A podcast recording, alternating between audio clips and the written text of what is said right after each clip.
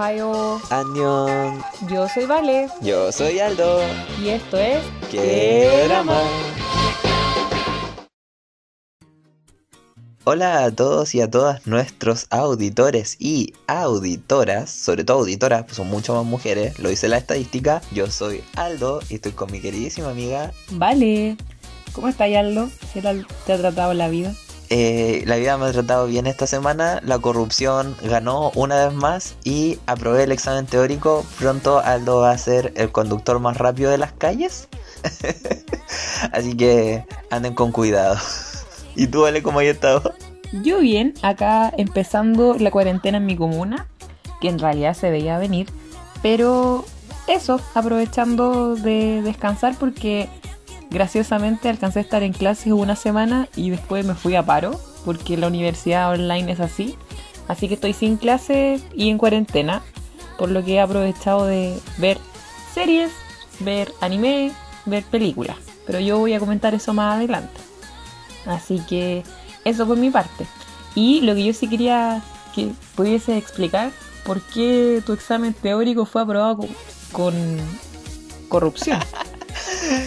Porque, bueno, el, voy a decirlo de una forma que no suene muy horrible. Yo estaba haciendo el examen teórico, así, broma bien, y la examinadora fue mi compañera de curso y me tenía buena.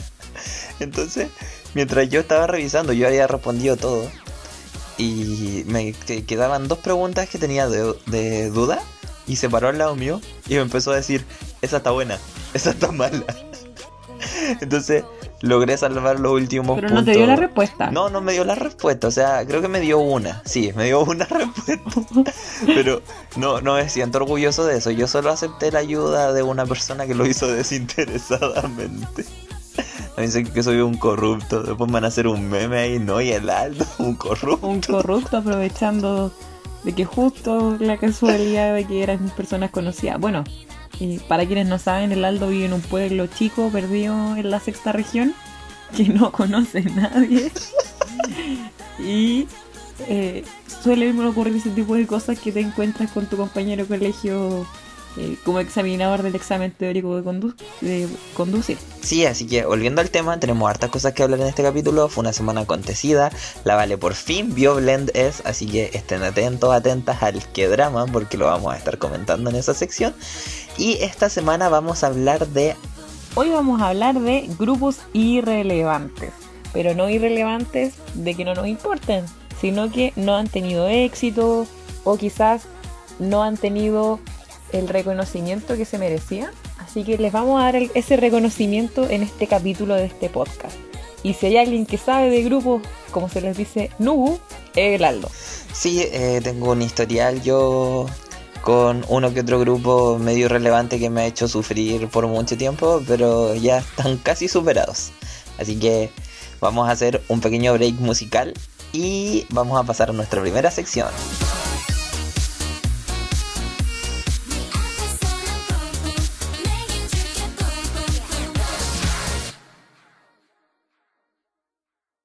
Y para nuestra primera sección del día de hoy tenemos ¿Qué pasó? Y esta semana lo que pasó fue que, tal como les habíamos contado la semana pasada, la canción Rolling de Brave Girls logró algo impensado, increíble, estamos choqueadísimos, y es que logró 250 horas como Perfect All Kill.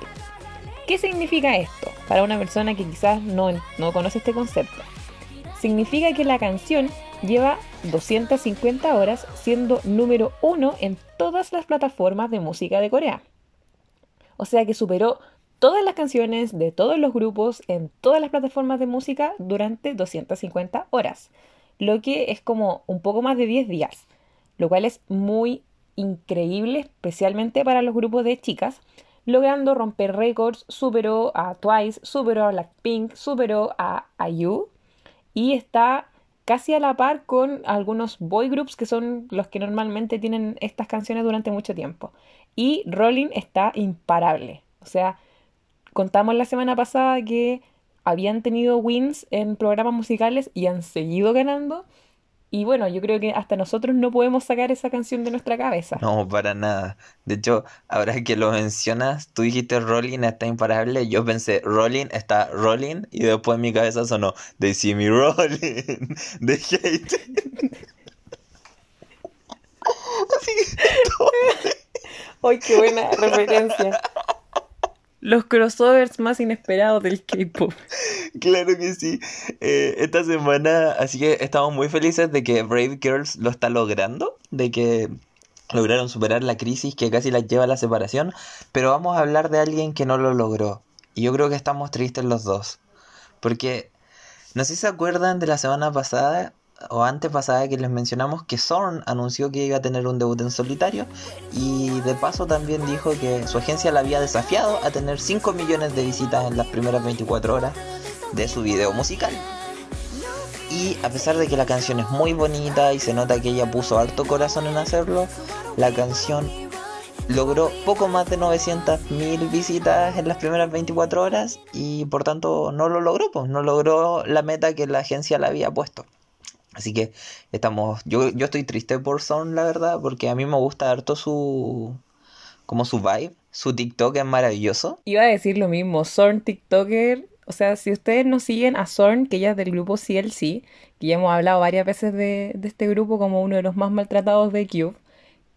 Si no la siguen en Instagram, se los recomiendo. O en TikTok también. Porque, claro, ellas básicamente están viviendo perpetuamente en el sótano de Cube y el que ella haya podido tener esta actividad solista fue solo porque ella insistió, porque ella quería hacerlo. Y claro, quizás no recibió 5 millones en 24 horas, lo cual es difícil, pensando que ni siquiera ellas como grupo completo logran alcanzar esa cifra, pero pensando en una solista, eh, un millón, que lo logró justo un poquito después de las 24 horas, no es malo. Y la canción es muy bonita, es como, o sea, yo le decía al Aldo, siento que es una canción que se nota que ella participó mucho. Y espero que, sinceramente, incluso si no le va bien, que el haberse atrevido a dar este debut solitario, lo que se nota que Cube no la apoyó nada ni la promocionó nada, ellas puedan darse cuenta que tienen la capacidad para hacerlo solas y se salgan de esa empresa cochina.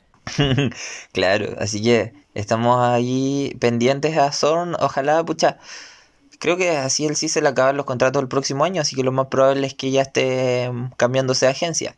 Así que vamos a ver si su carrera en solitario logra despegar una vez ella logre despegarse de Cube. Ahora tenemos otra idol de Cube también que no logra despegarse de los rumores. Y esta semana nuestra querida Sujin sigue con sus rumores de bullying, pero esta vez hizo algo hizo algo yo creo que interesante y bastante firme, porque dijo demanda y amenazó a las personas, o bueno, no las amenazó, simplemente les dijo a las personas que habían hecho rumores sobre ella en internet que lo iban a resolver en la corte. Así es. Y no solo que lo iban a resolver en la corte, sino que, bueno, en el comunicado que ella sacó, eh, trató de explicar muy detalladamente, punto por punto, todas las acusaciones que se le hicieron, incluso la de la actriz que le tiraba como indirectas por Instagram, dijo, eh, yo no te conozco y si tienes algún problema conmigo, hablemoslo, así como muy directamente hacia ella. Y al final de esta declaración, que fue muy larga, decía que ella iba a hacer todo lo posible para probar su inocencia y que si no lograba probarla, ella estaba dispuesta a aceptar el castigo que le correspondería y si eso significaba dejar el grupo, ella estaba dispuesta a hacerlo. Lo cual yo encuentro brígido, encuentro increíble y súper potente de parte de ella. O sea, debe estar súper convencida de su inocencia como para decir, si no soy inocente, si no puedo demostrarlo, voy a dejar el grupo. Porque, o sea, trabajaste toda tu vida, te esforzaste como idol como trainee para ser idol y después, por un rumor, perderlo todo y decir estoy dispuesta a perderlo si no logro probar mi inocencia, a mí me resulta eh, un acto que habla en sí mismo. Y eso, no sé, yo creo que vamos a tener que esperar.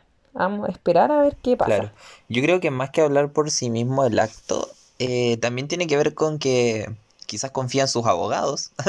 o sea, no sabemos claro, estamos hablando de rumores, no hay nada confirmado, entonces no estamos seguros de si lo que se está diciendo es verdad o lo que se está diciendo es mentira. Por ahora el fandom está, o sea, no el fandom, sino que la comunidad está dividida, pero sí los netizens se ha visto que están apoyando bastante a Sujin por sobre las víctimas, o sea, las supuestas víctimas o las personas que han hecho las acusaciones o que se han presentado como testigos, porque han sido testimonios bastante inconsistentes. Y bueno, las personas además, cada vez que eh, hay algún hito relacionado a la investigación de Q, en lugar de seguir tratándolo con la agencia directamente para conseguir lo que quieran, lo que hacen es publicarlo en internet. Entonces ahí los netizens especulan y han ido tomando lado. Hay algunos que están con Sujin, hay otros que están con la víctima, pero eh, Sujin ha estado muy apoyada, eh, al menos por la parte online de los coreanos. Así que vamos a ver qué pasa en la corte después de esta demanda. Y eso, ¿tenemos alguna otra noticia esta semana? Ya que hemos estado flash revisando.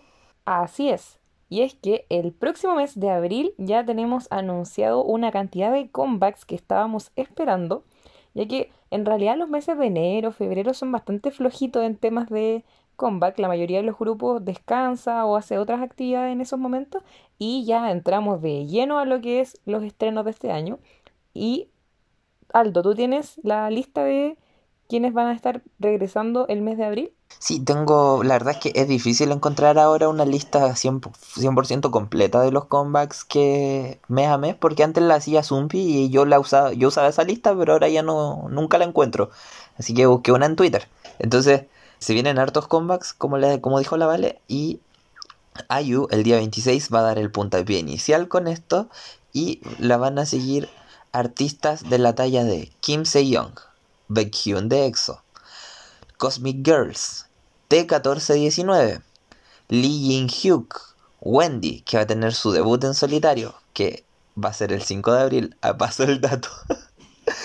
Eh, también le sigue Kang Seung-yoon, Astro, Only One Of, Newest y ITZY.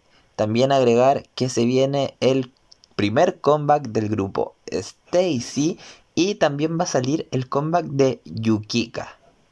Ahora son hartos grupos solistas que se vienen, así que yo creo que abril va a ser un mes bastante acontecido para nosotros, porque con los comebacks también vienen los dramas, ¿cierto, Vale?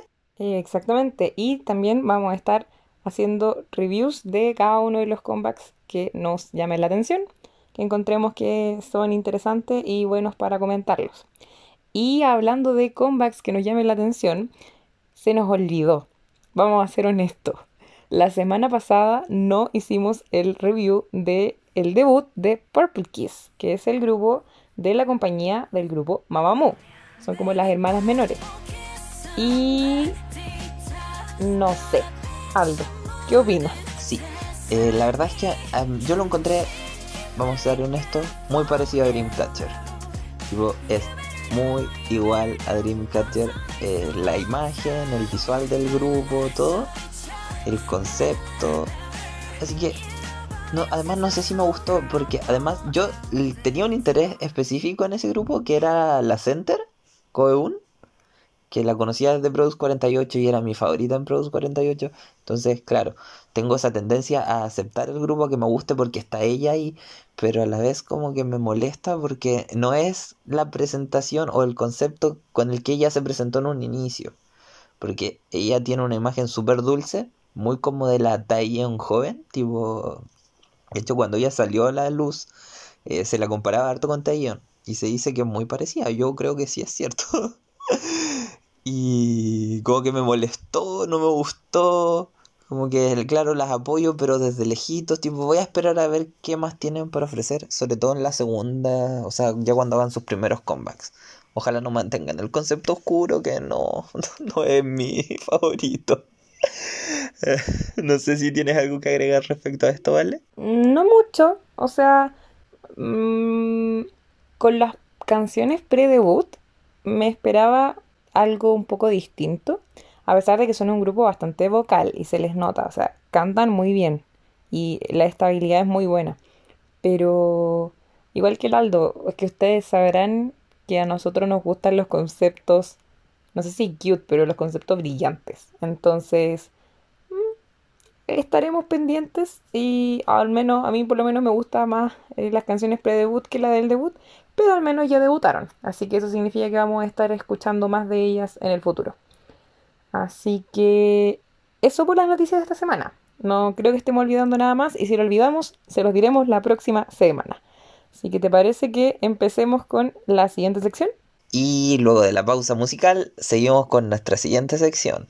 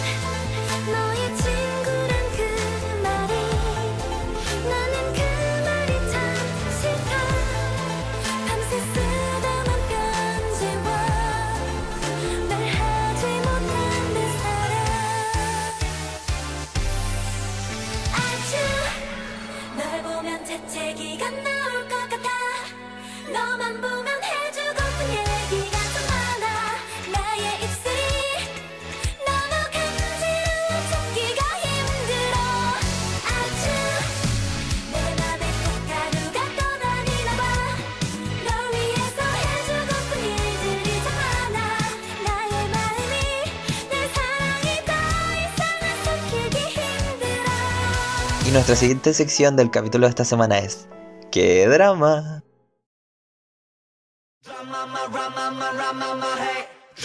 Y para las personas que no nos han escuchado desde hace un par de semanas, sabrán que en el capítulo de animes viejitos, yo reté a la Vale a que viera un anime llamado Blend S. Es un anime, yo digo, bastante como cuestionable en muchos sentidos, pero a mí me gusta y lo encuentro chistoso, además de que fue súper viral el opening un tiempo, así que totalmente de mi gusto. Y quiero saber qué pensó la Vale de Blend S, que tengo que agregar que le costó un montón verlo. Lo tuvo con tres semanas, lo vio en dos días. Y lo vi justo antes de grabar, así como, como estudiando justo antes de la prueba, así mismo. Y yo tengo hartas opiniones, yo siempre tengo muchas opiniones no es un mal anime, bajo ningún sentido, pero sí es un anime para la gente que le gusta ver anime. ¿A qué me refiero? Hace muchas referencias a, no sé, tópicos de anime, así como, ah, mira, la hermana mayor, ah, mira, la idol, ah, mira, la sadística o la tsundere. Entonces son conceptos y juega mucho con ah, que somos todos un grupo otaku, pero otaku en distintas cosas. Entonces, es un anime muy meta, así como anime dentro del anime. Lo cual yo siempre considero súper interesante. En general me gustan ese tipo de, de historias porque a mí me gusta mucho el anime. Pero, pero, pero, pero, lo que me ocurre con Blend es que me costó harto terminarlo. Era que los personajes no sentí que fueran muy, muy profundos y me chocó mucho que se demoraron mucho en presentar al personaje clave que hizo famosa esta serie, que es un meme, que es el personaje eh, del hombre que se viste como mujer, cuyo nombre no puedo acordarme, pero tiene el pelo largo como color plateado y cara como de conejito. Y es como muy tierno. Entonces me llamó mucho la atención. Yo estuve todos los capítulos esperando que, oye, este personaje que sale en el opening, vamos en el capítulo 8 y todavía no aparece. Y efectivamente entró en el capítulo 8. Entonces, eh, claro, es un anime con harto, harto comedia de gente que le gusta el anime. Y mi tema es ese, como que los personajes, eh, al ser introducidos tan tarde a la trama, como que costaba encariñarse con ellos o entenderlo. Hay otros personajes que se desarrollaron súper bien. Y especialmente me gusta mucho la pareja de los como empleados del café, la rubia con el de pelo verde, me parece muy bien. La química de ellos es muy buena. Ahora, la protagonista al principio, o insoportable. Pero después con el paso del tiempo aprendí a quererla. Es que es una protagonista muy inocente en un grupo de gente muy otaku, entonces siempre es como la como víctima de, de no sé si broma o burla, pero como que todo el mundo entiende la, entiende la broma de doble sentido menos ella. Entonces, eh, claro, al principio es como medio gracioso, pero después de un rato ya se pone un poco medio desesperante. Y tengo que hacer un comentario y se lo dije al Aldo capítulo 1. Inmediatamente, esta serie Blend S es muy similar al, a, otro anime que se llama Ouran Host Club. Tiene High School metido ahí, pero no recuerdo en qué orden. Pero Ouran Host, que es muy parecido, pero al revés. Entonces, en vez de ser mujeres las que atienden en un café, así como a los clientes que vienen por un servicio de que te atienda alguien como con un concepto, así como alguien tierno, alguien eh, o cosas así, te atiende un hombre con esas características. Entonces está el hombre que es inteligente, el hombre que es tierno, está eh, ese tipo de, de características y es muy similar, o sea, funciona así como un café y atienden y todo. Entonces, a mí me gusta mucho Grand Host. Y hasta el protagonista masculino, rubio, alto, son iguales, iguales. literalmente son el mismo personaje. Así que eso, eso es una, este es un anime. Em, no está dentro de mi favorito. Y en la nota de un 5, de 5 estrellas, le doy algo así como un 3.4, 3.3. ¿Por qué? Porque tiene hartas referencias a cosas de anime, lo cual es, a mí lo personal me resulta divertido. A veces las referencias son muchas, pero tiene un buen opening. Y a mí increíblemente me pueden ganar con un buen opening. Y al, al final, con el paso del, tiempo, eh, el desarrollo, como digo, los personajes secundarios se vuelven como más agradables, porque de verdad son muy estereotípicos al principio y eso choca y desagrada un poco, pero ya después va mejorando con el paso del anime, pero el, este protagonista que, como digo, que no lo quiero decir, pero lo voy a decir, este que es conocido por ser un, trapo, que es un concepto bien del anime hispánico que no me gusta, que hombre que se viste de mujer, eh, me llamó demasiado la atención que lo metieran tan tarde en la historia, y que sea tan popular, y me desagradó caleta su actitud al principio, así como que no pude conectar con ese personaje porque era demasiado eh, no sé si creído, pero me desagradó mucho. Pero aparte de ese personaje, todos los demás como ni un problema. O sea, nada que decir. Ya agradezco mucho que no hayan habido dramas de, ay, es que te entendí mal o cosas así. A pesar de que es una, algo muy recurrente dentro del anime, agradezco que el conflicto principal no haya sido eso. Y eso, es un anime de Slice of Life que para pasar el rato encuentro que está súper bien. Bueno, como escuchamos, la Vale tenía muchas opiniones respecto, respecto a Blender. Soy una cotorra, ¿sabes que no me puedo callar? no, está bien, Vale. Por eso te queremos en este podcast y te escuchamos todas las semanas. Porque nos interesa lo que tienes que decir. Así que me gusta que no te haya disgustado. Yo pensé que te iba a gustar menos. Así tipo, pensé que tu nota iba a ser... De hecho, cuando dijiste la nota, yo que como ya, sí, está bien. Porque si yo a pesar de que a mí me gustó, si me hubiera preguntado, yo le hubiese puesto un 2 y algo. No le hubiese puesto un 3.4, 3.3. Lo que pasa es que yo cuando lo vi, porque lo vi hace, lo terminé hace un par de horas. Entonces, tal como te dije, cuando lo vi, justo se dio la casualidad que yo estaba molesta. Entonces, estaba de mal humor justo cuando lo estaba viendo. Entonces, estaba muy crítica, así casi como ya le voy a poner un, un 2.5, una cosa así. Pero después dije, ya, a ver, evaluemos aspectos técnicos también. Pues igual pensaba en tu evaluación de la semana pasada de Chigatsu. En temas de dibujo está súper bien, en temas de colores está súper bien, los sellos están súper bien, el opening es muy bueno. No voy a decir nada sobre el opening, muy bueno.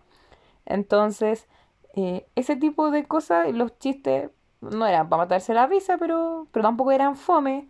Entonces ese tipo de cosas les fueron añadiendo y traté de ser generosa. Yo probablemente la cuando lo terminé, probablemente no le hubiese puesto la nota que le estoy poniendo ahora, pero ya, ya decanté mi mal humor y lo puedo ver desde un punto de vista más objetivo. Ya escuchamos las opiniones de la Vale. Y el desafío de esta semana lo decidimos en conjunto y en vista de que hace poco estuvieron las nominaciones de los Oscars y hay una película asiática que está intentando seguir los pasos de Parasite ya que tuvo seis nominaciones, para la próxima semana con la Vale vamos a ver cómo se llama la película, ¿vale? Minari, que de hecho es una película que se estrenó el 2020, está nominada a varios premios Oscar, pero tiene la el detalle, la pequeña cosa que no es una película asiática, es una película estadounidense que trata sobre la vida de asiáticos como familia eh, coreano-americana que están intentando hacer su vida o instalarse de buena manera en la sociedad estadounidense. Entonces, esta película ha sido aclamada, aclamadísima, a tal punto que actrices de esta película han sido nominadas a los Oscars. Entonces, igual tenemos harta ganas de verlo para estar apoyando porque independiente sea una película de Estados Unidos, trata temas súper contingentes con el tema que está ocurriendo en ese país respecto al racismo hacia la gente asiática, por este tema de la pandemia y hartas situaciones de conflicto que han estado ocurriendo. Entonces, queremos verla y la vamos a estar comentando la próxima semana para ustedes. Sí, así que si les interesa verla, pueden verla en paralelo con nosotros, tienen una semana para hacerlo y pasemos a la sección final.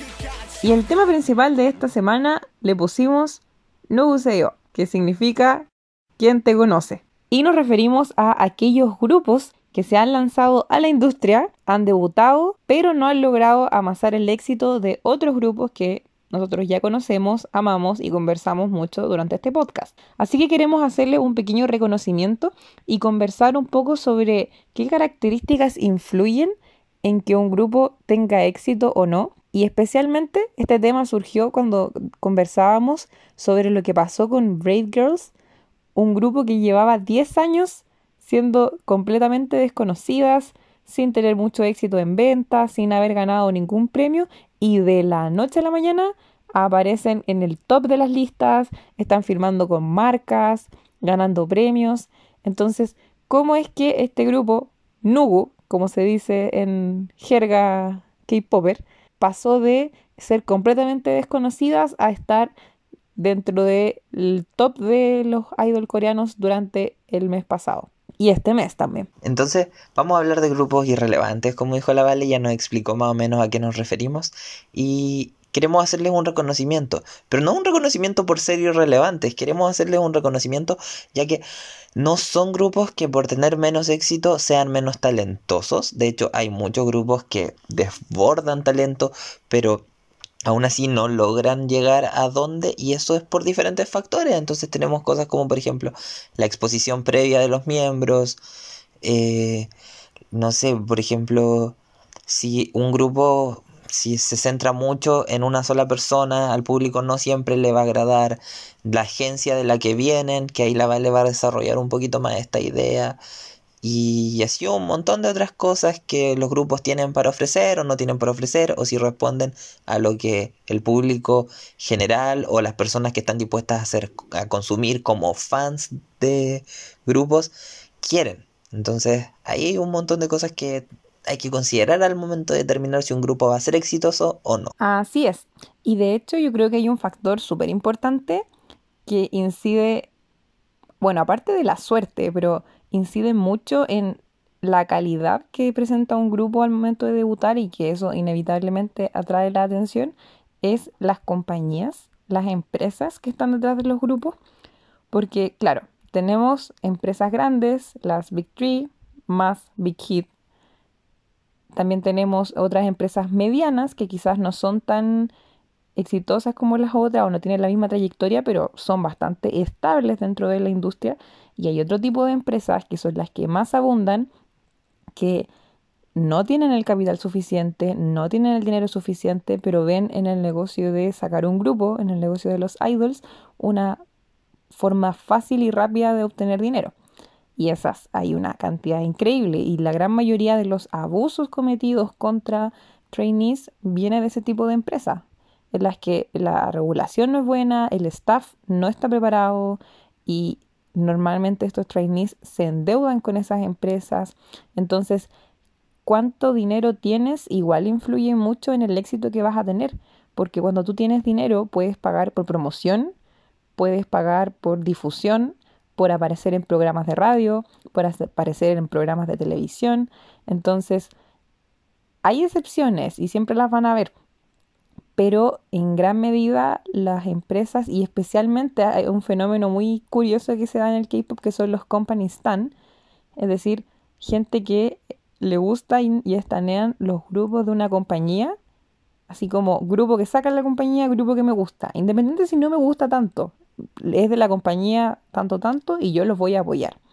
Entonces, ese tipo de cosas influyen mucho y dejan en desventaja a aquellos grupos que debutan en compañías que no tienen plata o que no tienen reconocimiento o no tienen trayectoria. Y eso pasa. Y aparte, tal como dijo el Aldo anteriormente, sí ocurre, por ejemplo, cuando hay empresas que quizás no son tan conocidas, pero sí tienen un trainee o algunos que uno que tienen un trainee o dos trainees que participaron en programas o por algún motivo se hicieron virales o son reconocidos por el público y suelen armar grupos alrededor de estas personas y debutan al grupo y puede que quizás el, el éxito sea moderado por esta persona que es viral, que es conocida, pero el resto de los integrantes no lo son. Y es muy, muy típico que esto pase, que quizás hay un grupo que no es muy conocido, pero es el integrante que logra alcanzar la fama. Y yo creo que si hay alguien que puede hablarnos de esto, es el Aldo. Así que... O sea, sí, es que eso se da como más gráficamente cuando miramos los grupos que salen de Produce. Por ejemplo, si piensas en grupos como Dia, eh, Pristine en su momento, Cosmic Girls, Up6, Wikimiki, eh, creo que ya lo nombré. Ya, son grupos que se formaron alrededor de uno o dos miembros que se hicieron famosos habiendo pasado por Produce y terminaron ocasionando que para el público ellos fueran como las caras visibles y para las personas que los venían estaneando desde antes eh, a los miembros en específico no les, no les agradara que hubiera gente nueva compitiendo con ellos como por estar en el centro, por quién tiene más línea. Entonces, eso a veces es como una condena, es como un arma de doble filo, que es súper determinante al momento de ver al grupo, o sea, el éxito del grupo, sobre todo cuando debutan.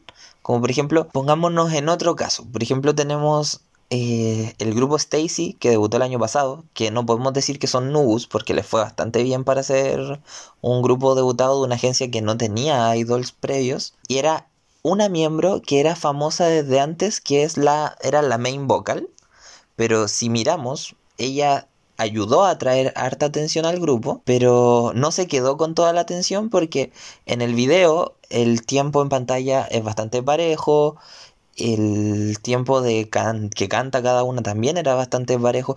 Todo que como muy es como vamos a usar la fama de ella, pero a la vez también vamos a intentar presentar bien a las demás miembros para que no quede todo como muy en el aire con las demás y sea solo ella y sus amigas. Entonces, a veces las agencias hacen, toman ese tipo de decisiones y condenan a los grupos a estar en la, o sea, como en la nugusidad ¿Cómo se le podría decir? Y a veces quizás no pasa de la misma forma que había un miembro que era famoso antes, pero sí ocurre que las empresas deciden promocionar solo a un miembro en prejuicio de lo que ocurra con el resto del grupo. Y yo creo que ejemplos muy buenos de esto son el grupo Astro y April, que, claro, no estoy diciendo que sean grupos nubu, porque cierto nivel de reconocimiento tienen por la cantidad de tiempo que llevan, pero las empresas decidieron promocionar, en el caso de Astro, al Cha Eun-gu, que, como hemos dicho con el Aldo muchas veces, eh, es un idol que se ha convertido en actor, es sumamente famoso, es sumamente reconocido, es muy atractivo y sí tenemos una talla interna que es que él sale llorando en la tele una vez, llorando porque no tenía pareja y nosotros lo encontramos increíble porque literal podría tener a cualquier persona a sus pies, pero, pero no importa, o sea, sale llorando en la tele porque está soltero y todos los demás el resto de los mortales tenemos que verlo sufrir porque es demasiado hermoso encontrar pareja. Bueno, cerrando el paréntesis. Eh, tanto a él como Neon de April son idols que para ser promocionados y traer, entre comillas, fama a sus grupos, empezaron a actuar, empezaron a dedicarse a, aparecer en dramas y claro, les trajo fama, pero no a sus grupos. Y bueno, al menos en el caso de Astro, igual todavía les queda harto camino y tienen harta oportunidad de seguir creciendo. En el caso de April, con las acusaciones de bullying, yo creo que esas carreras ya están terminadas. Con el dolor y pesar del Aldo, porque son uno de sus grupos favoritos. Sí, muy triste. Eh, claro, como agregar un poquito a lo que dice la Vale. Entonces, hay hartos factores, tipo, si es de verdad creo que podríamos estar horas hablando de qué influye. Entonces tenemos el caso, por ejemplo, de agencias que se centran mucho en un puro miembro. Tenemos el caso de agencias que debutan a un grupo de 12 desconocidos y simplemente no les resulta porque no son un, grupo que resulta atractivo para el público que está dispuesto a consumir contenido nuevo o de un grupo totalmente nuevo. Y bueno, también tenemos casos de grupos que nacen de agencias muy chicas que no son el Big Tree o que no son estas agencias como mid-tier que hay por ahí como Cube o Loen o no sé, pues, hay un montón de agencias que podemos mencionar eh, que están como ahí entre medio. Y creo que cuando hablamos de Big Tree también estaríamos hablando de algo que yo creo que es interesante ver que determina que un grupo tenga éxito y qué grupo no tiene éxito o no tiene el éxito instantáneo. Y entonces ahí tenemos como el privilegio de las Big Three que no lo tienen claramente las agencias chiquititas, que se refiere finalmente a que los grupos que son, o sea, que no son de esa agencia, la tienen efectivamente más difícil.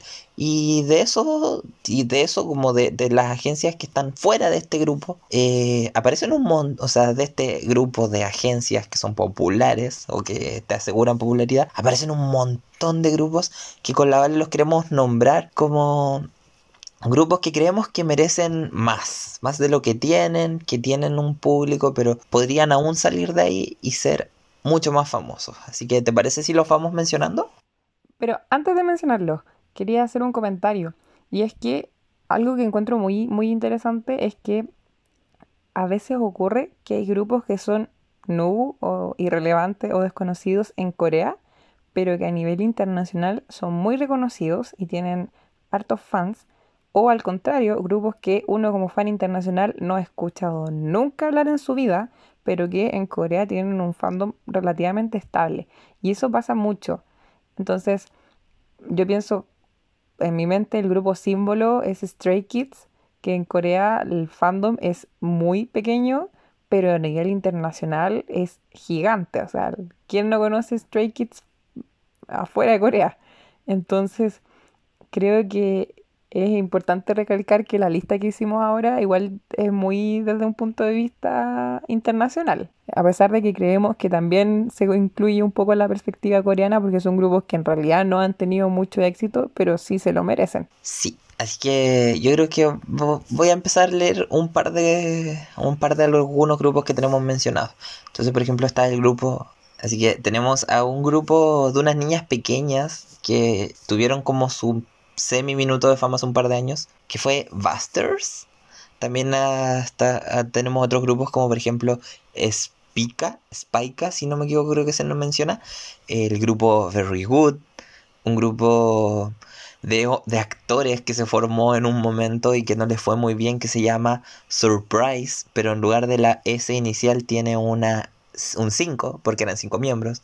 Tenemos un grupo que tuvo su momento de fama en algún momento, que se llama La Bomb. Tenemos a Sonamu, tenemos a April, tenemos a CLC, que aunque nos duela, son muy poco conocidas dentro de las o sea, dentro de su propio país. Tenemos a Dia, Uptension, Victon, Vav, que vinieron a Chile y la Vale no sabía. no, realmente no lo sabía. También tenemos otros grupos como W24, que de hecho el cantante principal es un chileno, se llama Juan. Aunque no sabemos si ese es su nombre de verdad o es como su nombre en Chile. Eh, tenemos, bueno, el Aldo ya los habló, todos los grupos de, de IOI, excepto Pristine. Em, el grupo One Us, One We, Intuit, Golden Child, a pesar de que Golden Child está creciendo ahora, pero sigue ahí. Pink Fantasy, Dream Note, Nature, que el año pasado tuvo un pick con la canción Girls, que si no la han escuchado es muy buena. El grupo Bandit, Cherry Bullet, que yo amo su Lightstick porque es muy original, pero tampoco tiene mucho reconocimiento. Y también me viene a la mente Very Very. No sé si habrá más grupos, quizás se nos van a, vamos a recordarlo más adelante. Hay una infinidad de grupos, podríamos hacer un un monumento a los caídos si, si nos ponemos a mencionar a todos los grupos que han intentado abrirse paso en este camino tan duro que es meterse a la industria del entretenimiento en Asia y yo creo que no lo lograríamos y no terminaríamos nunca. Ahora yo quiero darle un leve reconocimiento a una noticia que vi hace poco y es que hay un grupo que se llama El Riz, que es un grupo de chicas que hizo como, no sé si hizo noticia, hizo no noticia, porque una de las miembros tiene un trabajo part-time en una cafetería y ella a las personas que atienden la cafetería les pone en sus vasitos que vean el video musical de su grupo y que apoyen a su grupo porque ella es un idol y ella trabaja en una cafetería y la verdad es que lo encuentro muy tierno. Así que si nos están escuchando, vayan a escuchar. Yo lo encuentro muy triste. O sea, claro, lo encuentro triste y encuentro tierno. Pero el fin de todo esto era, por favor, vayan a escuchar a Elris y pónganles que los mandó el que drama. no, es una broma. Sí, lo que pasa es que yo encuentro que es triste desde un punto de vista que, claro, la vida de idol igual es súper agotadora y el tener un trabajo part-time es como... Como dije anteriormente, lo que suele pasar mucho con estas empresas que no son reconocidas y que son normalmente pequeñas es que los trainees se endeudan. Todos los trainees se endeudan. Seas de la SEM o seas de la empresa más desconocida, tú adquieres una deuda con la empresa que te está entrenando porque están invirtiendo en ti. Entonces, cuando tú por fin logras tu ansiado debut y no tienes éxito, tú tienes que pagarle la deuda de alguna forma a la empresa y tienes que subsistir, comer, pagar transporte, habitación, todo ese tipo de cosas. Entonces, y algo muy triste, yo creo que la mayoría hemos visto alguna vez como del lado oscuro del K-pop, que en realidad no es tan oscuro porque todos sabemos que existe, que mucha gente se endeuda su, eh, su juventud y endeudan con las empresas y después no pueden salir de estas empresas pequeñas porque no tienen cómo pagar. Entonces, sí es algo que pasa y sí es algo muy triste. Y de hecho, no todos los proyectos, y lo voy a decir así, no todos los proyectos de grupos eh, terminan teniendo la historia como de, del underdog, que tuvieron grupos como BTS, que tuvo grupos como GFriend, que literal sus empresas estaban a punto de quebrar. En el caso de GFriend, o sea, el CEO hipotecó su casa para que a ella les fuera bien. Entonces, e, esas historias de hoy somos una empresa pequeña y tenemos un grupo y, por la suerte del destino nos fue bien, em, no es lo común, no es lo que más pasa. Pero yo igual quiero mencionar, ahora, estos son dos grupos que eh, partieron muy de abajo y lograron establecerse y hoy día están dentro del mainstream. Yo no voy a hablar de BTS porque el Aldo no quiere que hable de BTS, pero porque no me callaría nunca y ya he hablado demasiado. Pero em, sí quiero mencionar algunos casos porque claro, estos dos grupos, BTS y GFriend, ya están establecidos dentro de la industria, o sea, ya están eh, listos, o sea, sacan cosas y les va bien. Pero hay otros grupos que queremos mencionarlo, y también un poco por este caso de Brave Girls, que son grupos que eran nubus y tuvieron algo que les cambió la suerte, pero que tampoco les duró mucho. Y esos grupos son Exit y Momoland. Claro. Entonces tenemos, por ejemplo, a estos dos grupos ya para ir finalizando, que podemos decir que lograron salir de la nubusidad y se dieron a conocer Exit principalmente con una fancam de la miembro Hani, que ahora es muy famosa dentro de, eh, o sea, entre el público coreano especialmente, y Momoland gracias a un comercial que hizo Yui de una bebida y posteriormente el temazo que fue Boom Boom, que fue la SOTI del 2018, poco más. Y en gran medida el éxito de estos grupos fue pasajero, porque claro, XID o Exit, como le quiera leer, y, y Momoland son grupos que entre comillas quedaron como en la conciencia colectiva, tipo, igual eh, son, tienen canciones igual que son conocidas, pero es como la canción que les fue bien. Después no lograron replicar el éxito ni seguir creciendo ni avanzando, y en gran medida por culpa de sus empresas por sus empresas no sabían manejar la fama que les estaba llegando a sus grupos y no pudieron como capitalizar en este éxito y posteriormente empezaron a bajar, empezaron a bajar.